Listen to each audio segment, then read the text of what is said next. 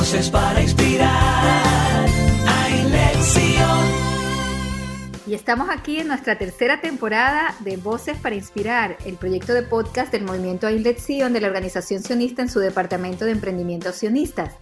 Y desde Israel les presentaremos ideas que tienen que ver con la educación formal y no formal, con el liderazgo y con todas las ideas que profundicen el network entre nuestras comunidades y nos permitan conocer nuevos conceptos en este mundo tan cambiante que nos ha tocado en estos últimos años. Desde Israel les habla Navera Yaroslavsky, directora del movimiento Ailet Zion de la Organización Sionista Mundial en su departamento de emprendimiento de sionistas. Y tal como les dije la semana pasada, continuamos con Jacqueline Benmamán de Corner, quien, quien es una analista de comportamiento certificada por la Junta de Analistas de la Conducta de Estados Unidos y ha trabajado en el área de análisis de comportamiento durante más de 30 años. Con ella la dejamos para que nos converse un poco de cómo estar en mejores condiciones emocionales en la pandemia en la que nos tocó vivir. Adelante, Jacqueline. Y Raquel, habías dicho una pregunta, ¿correcto? Sí, justamente tocaste el tema del cual yo te quería preguntar. En este proceso de año y ocho meses, ya vamos a ir para el segundo año, hay mucha gente que ha sufrido COVID, cuyos, o familiares que han tenido COVID, eh, personas que han fallecido por esta enfermedad, y eso está afectando a toda la comunidad educativa o afecta a los profesores que lo vivieron en carne propia, que perdieron a familiares o que ellos mismos estuvieron enfermos, afecta a los niños que vieron a sus abuelos, tíos, etcétera, afectados por esa pandemia y algunas veces murieron. El colegio está preparado para entender eh, que la realidad emocional de las personas cambió y ofrecerles algún tipo de apoyo. Muy buena tu pregunta. No sé si está preparado. Yo creo que tiene que prepararse más. No sé cuán preparado está. Sé que cada colegio tiene su, por lo menos en Venezuela, Hebraica tenía su orientadora, que mi, mi, cuñada era una de las psicólogas, tu papá fue psicólogo del colegio. O sea, en Venezuela tienen sus orientadores. Aquí en Estados Unidos, por lo menos lo que yo conozco más, el sur de la Florida, tienen orientadores de, en el colegio pero no necesariamente los orientadores, a veces dependiendo del número de niños por salón y de la cantidad de niños por colegio, aquí los colegios públicos eh, pueden tener 800 niños, a la graduación de mi hija eran 800, no como los colegios privados en Caracas. Entonces, eh, dependiendo del colegio, dependiendo del personal y de la preparación de ese personal del colegio, pueden no estar equipados. Entonces, yo creo que como el sistema comunitario, por ejemplo, debería proveer entrenamiento adicional en cómo manejar esas situaciones emocionales al colegio. Debería ofrecer en forma gratuita un entrenamiento sistemático y, y, profesional a los educadores. Un ejemplo que yo hice, por ejemplo, eh, te podría dar dos ejemplos que para a situaciones similares. El año pasado eh, logré un contrato pequeño, pero con un preescolar, donde yo entrené a todas las maestras de ese preescolar aquí en Aventura en forma remota en estrategias de manejo conductual. Entonces les di las estrategias a las maestras en una forma segura de cómo manejar las conductas problemas de los niños en el colegio. Esa es una forma de desarrollo profesional que podría promoverse en los colegios. Eh, otro tipo, por ejemplo, en una situación no exactamente igual, pero paralela, es cuando yo estuve en una institución que porque años anteriores había tenido, antes que yo estuviera ahí, había tenido problemas de abuso físico, en una institución donde hubo abuso este, y, había muchos problemas de lo que se llama eh, la alerta cultural, porque había una gran población afroamericana y los profesionales eran eh, blancos. Este, entonces, ¿qué se hizo? Se hicieron unos entrenamientos masivos a todo el profesional en cómo prevenir abuso, en cómo tener una eh, competencia cultural y, entender a las demás culturas, en cómo este, manejar las situaciones de estrés. Entonces, hubo un entrenamiento a nivel institucional de todo el personal, donde hasta se le examinó el entrenamiento para prepararlos en la nueva etapa. Entonces, quizás eso sería una posibilidad que las instituciones eh, educativas eh, subcontraten, contraten o lo hagan con la misma gente que tienen allí, que está más preparada en los temas que están relacionados, y hagan talleres gratuitos eh, para el personal educativo y donde les den estrategias de cómo manejar esas emociones, de cómo manejar el estrés ellos mismos y el estrés de sus alumnos, de cómo tener más empatía, de cómo eh, enseñar más responsabilidad social. Entonces, yo creo que ese tipo de entrenamiento, de, aquí lo llaman professional development, de ese, de ese entrenamiento de desarrollo profesional a los maestros, debería ser algo que se debería dar en forma continua en, en instituciones educativas. No sé si existe en Venezuela, aquí en algunas es obligatorio, en otras no. Sí existe, en toda Latinoamérica existe, hay que, quizás hay que adaptar algunos de los mensajes, profundizar otros. Te quería preguntar una cosa, con el tema de la máscara, eh, ¿cómo, ¿cómo, cambia la percepción de un niño que, por ejemplo, es chiquito y nunca ha visto adultos que no son sus padres o sus hermanos sin máscara? ¿Cómo van a saber leer las, las sensaciones y los sentimientos de los demás? ¿Cómo, cómo eso afecta a la percepción el conocimiento mutuo y, y propio? La máscara eh, realmente al cubrirte toda la cara, obviamente no le, no le da toda la información que requiere al niño de cómo lo estás percibiendo o de qué estás haciendo. Muchos han recomendado el uso de máscaras transparentes donde por lo menos se pueda ver la boca, el movimiento de los labios, las expresiones. Otros han utilizado máscaras con la, con la foto de la cara en la máscara como que impresa este,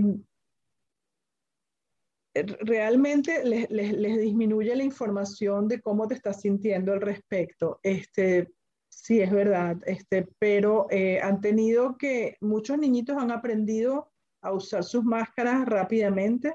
Yo les enseñé a muchos por telemedicina cómo usarlas. Muchos han entendido que sus padres tienen que utilizarlas para mantenerse seguros y sanos y en la privacidad de sus hogares o en situaciones donde es seguro, este, se las han quitado. Eh, sí, no es lo mismo, obviamente, estar con una máscara eh, que estar sin una máscara. Yo creo que tienen que aprender de repente y tampoco puedes tocarlos tanto como antes, aún con la máscara. Sin embargo, eh, los niños, es increíble, los niños pequeños se adaptan muy rápido y a veces se adaptan hasta más que adultos. Yo he visto niñitos de tres años tener su mascarita todo el día en un preescolar sin ningún problema. Sin embargo, las maestras se la están quitando. O sea que a veces, dependiendo una vez más de cada caso y de cada familia y de cómo lo hayan eh, instaurado, eh, hay que explicarle al niño que mm, por qué se tiene la máscara cómo se puede comunicar la persona, es que le haga más preguntas a la persona, porque de repente si no le puedes ver los gestos, no, no, le puedes ver, o sea, hacerle más preguntas a la persona para que le dé más información de cómo, se está, que cómo está pasando y explicarle que esto es una situación temporal. Por lo menos aquí ya hay muchos preescolares donde los niños no tienen máscara, hay preescolares que todavía los niños tienen máscara, los maestros siguen teniendo máscara, sin embargo, eh, las han tratado de variar de colores, de formas, de diferentes maneras, como para que los niños no se sientan, o sea, no todo el mundo lleva la mascarita azul y blanca, sino que tienen diferentes diseños, colores, la de los niños tienen muñequitos, entonces de repente los niños ya no la ven como algo que les produce miedo, no la ven como algo tenebroso, sino de seguridad y, poco a poco eh, aprendiendo a hacer preguntas y aprendiendo a, mm, ajustarse a la nueva situación, este, es como han ido ellos entendiendo esto. O sea, no, no sé exactamente eh, qué más explicarte en relación a...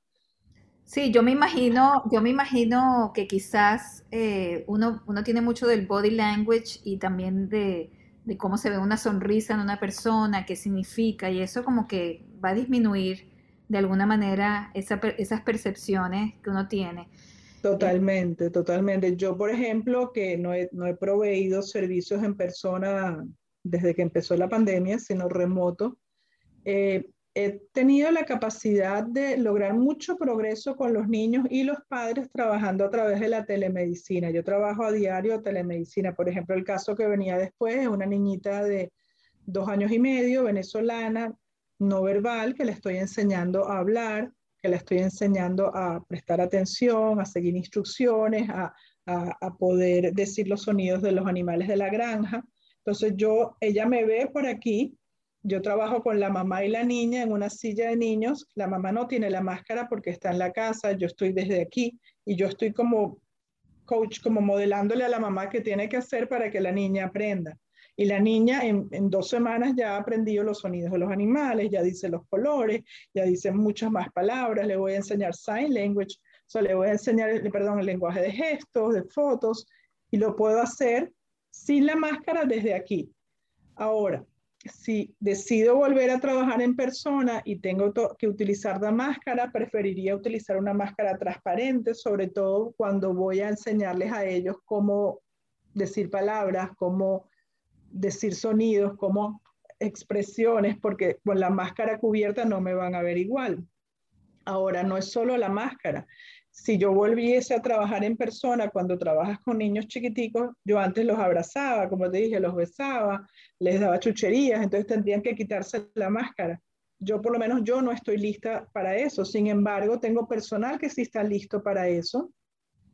Y tengo niños en preescolares que las maestras están trabajando todo el día con los niñitos en el preescolar y uno de mis técnicos eh, registrados de conducta trabaja con el niñito en el preescolar tienen que tener la máscara, pero no pueden mantener la distancia social porque tienen que ayudarlos a escribir, tienen que ayudarlos a cómo se agarra un lápiz, tienen que ayudarlos a cómo agarras un creyón. Entonces ya algunos, algunas cosas ya no se pueden mantener y, y ese niño, por ejemplo, un niñito le dio COVID.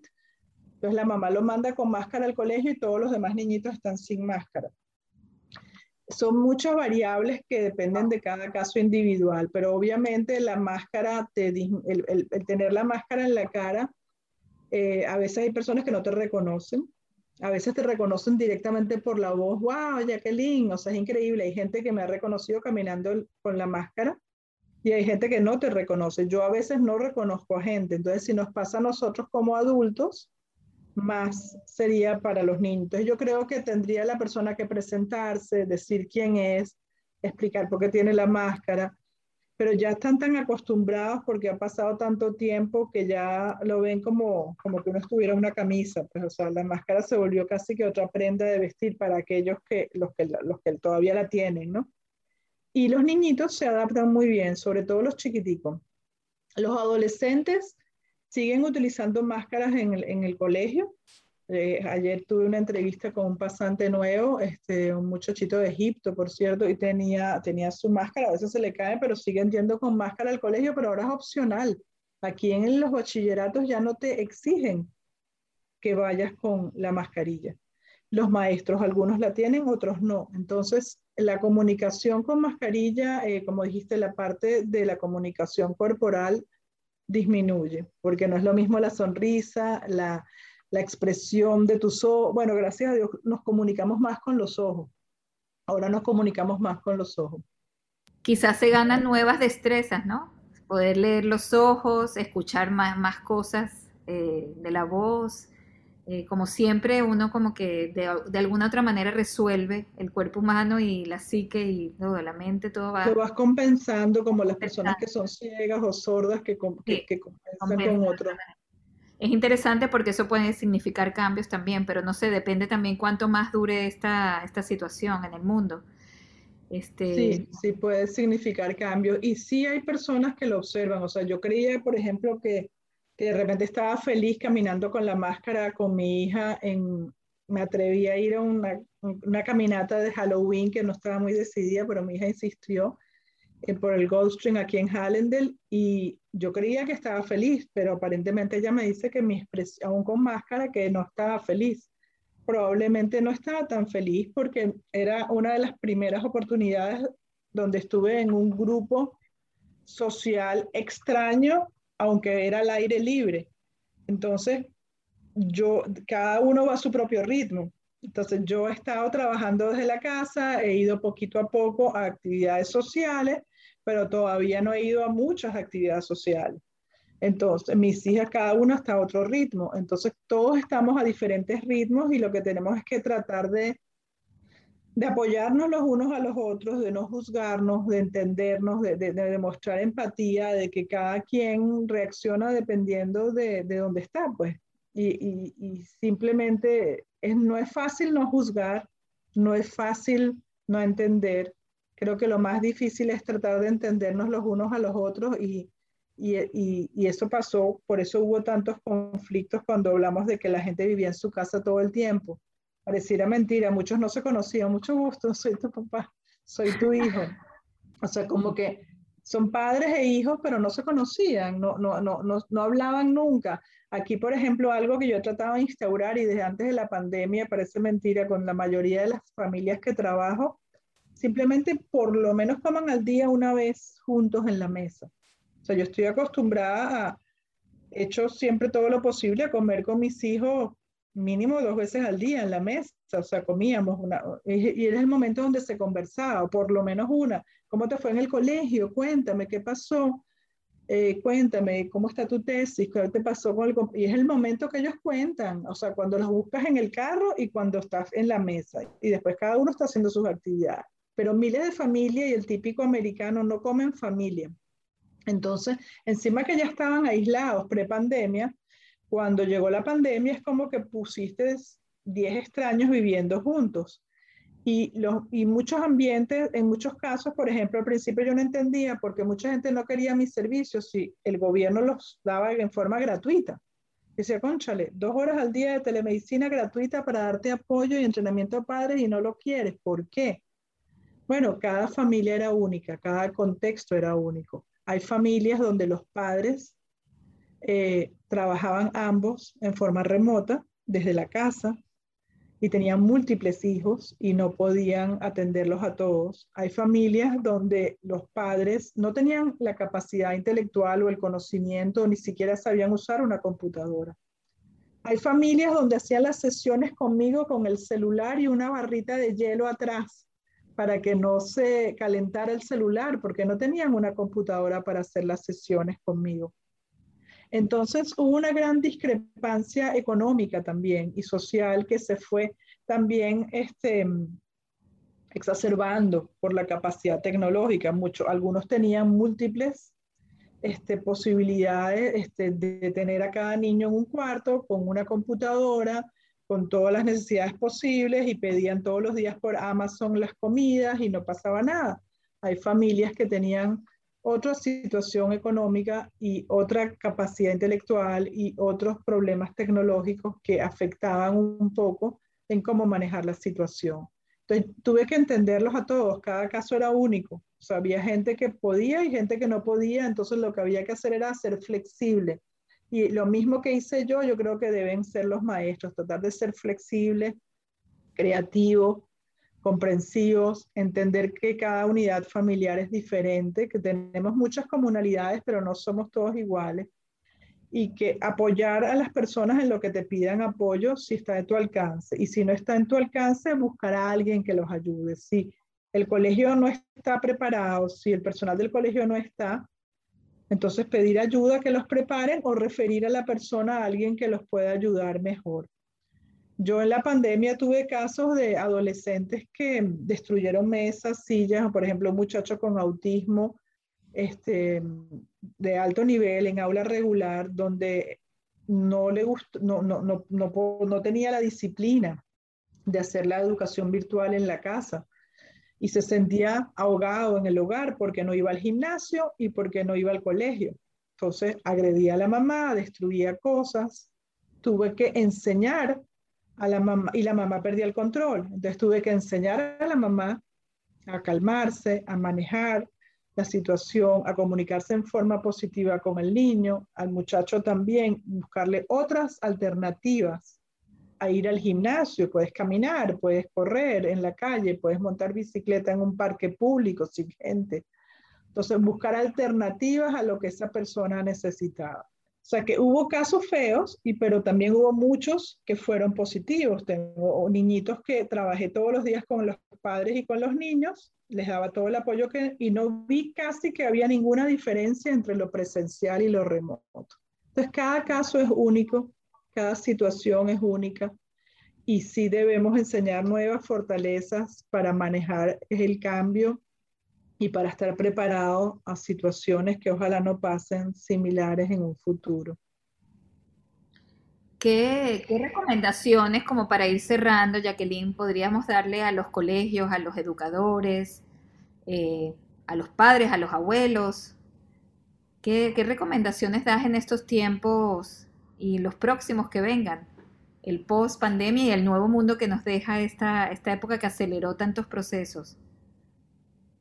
Que sean flexibles, que sean creativos, que den apoyo, que demuestren empatía, que se preparen y se mantengan informados de cómo cuidarse a sí mismos y cómo poder apoyar a los demás en lo que te piden, de tratar de alimentarse bien, dormir bien, suficientes horas, comer comidas sanas y comidas que te eh, promuevan la, parte positiva, comerse un chocolate, comer comidas que tengan triptófano, que te aumenten la, la, alegría, de tener agradecimiento, y eso te hace también muy feliz, lo que es la gratitud, estar agradecido de que tienen un techo, de que tienen comida, de que tienen familia, de que tienen todavía salud, de que ellos no murieron.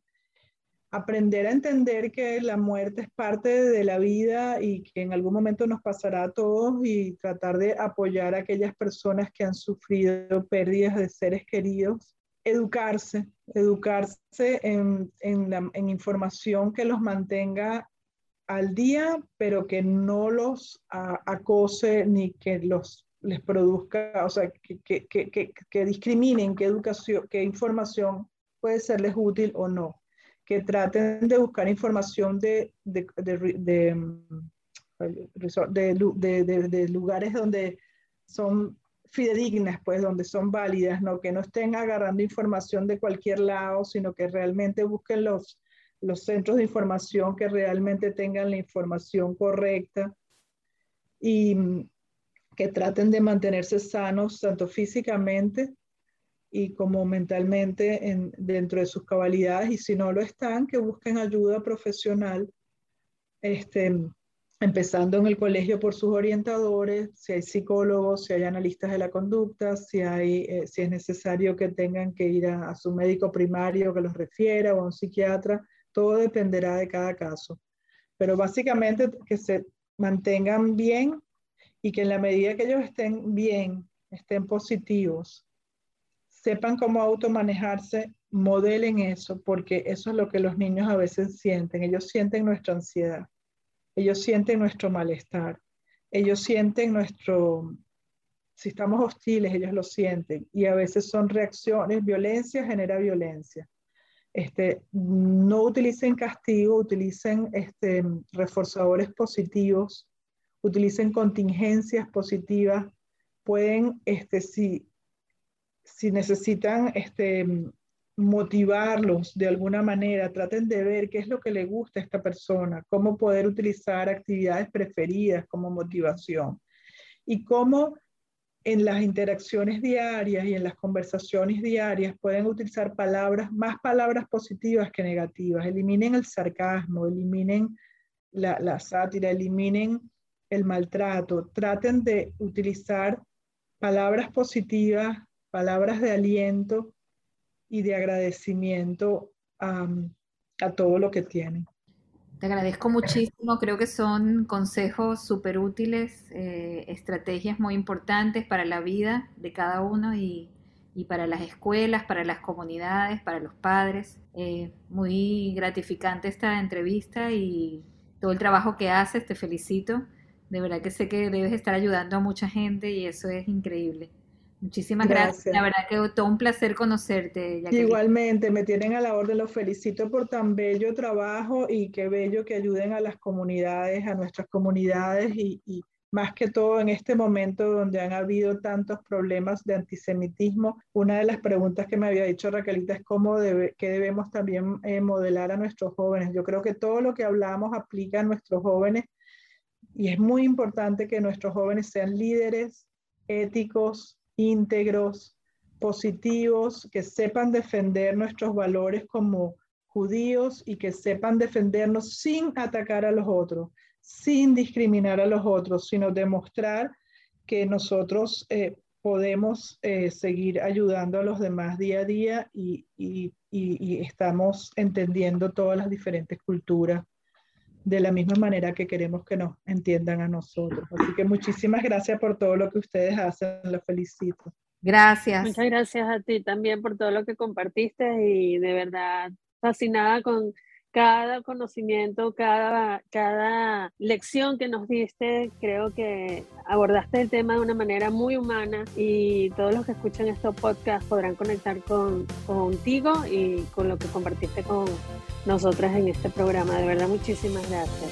Gracias a todos por estas importantes contribuciones.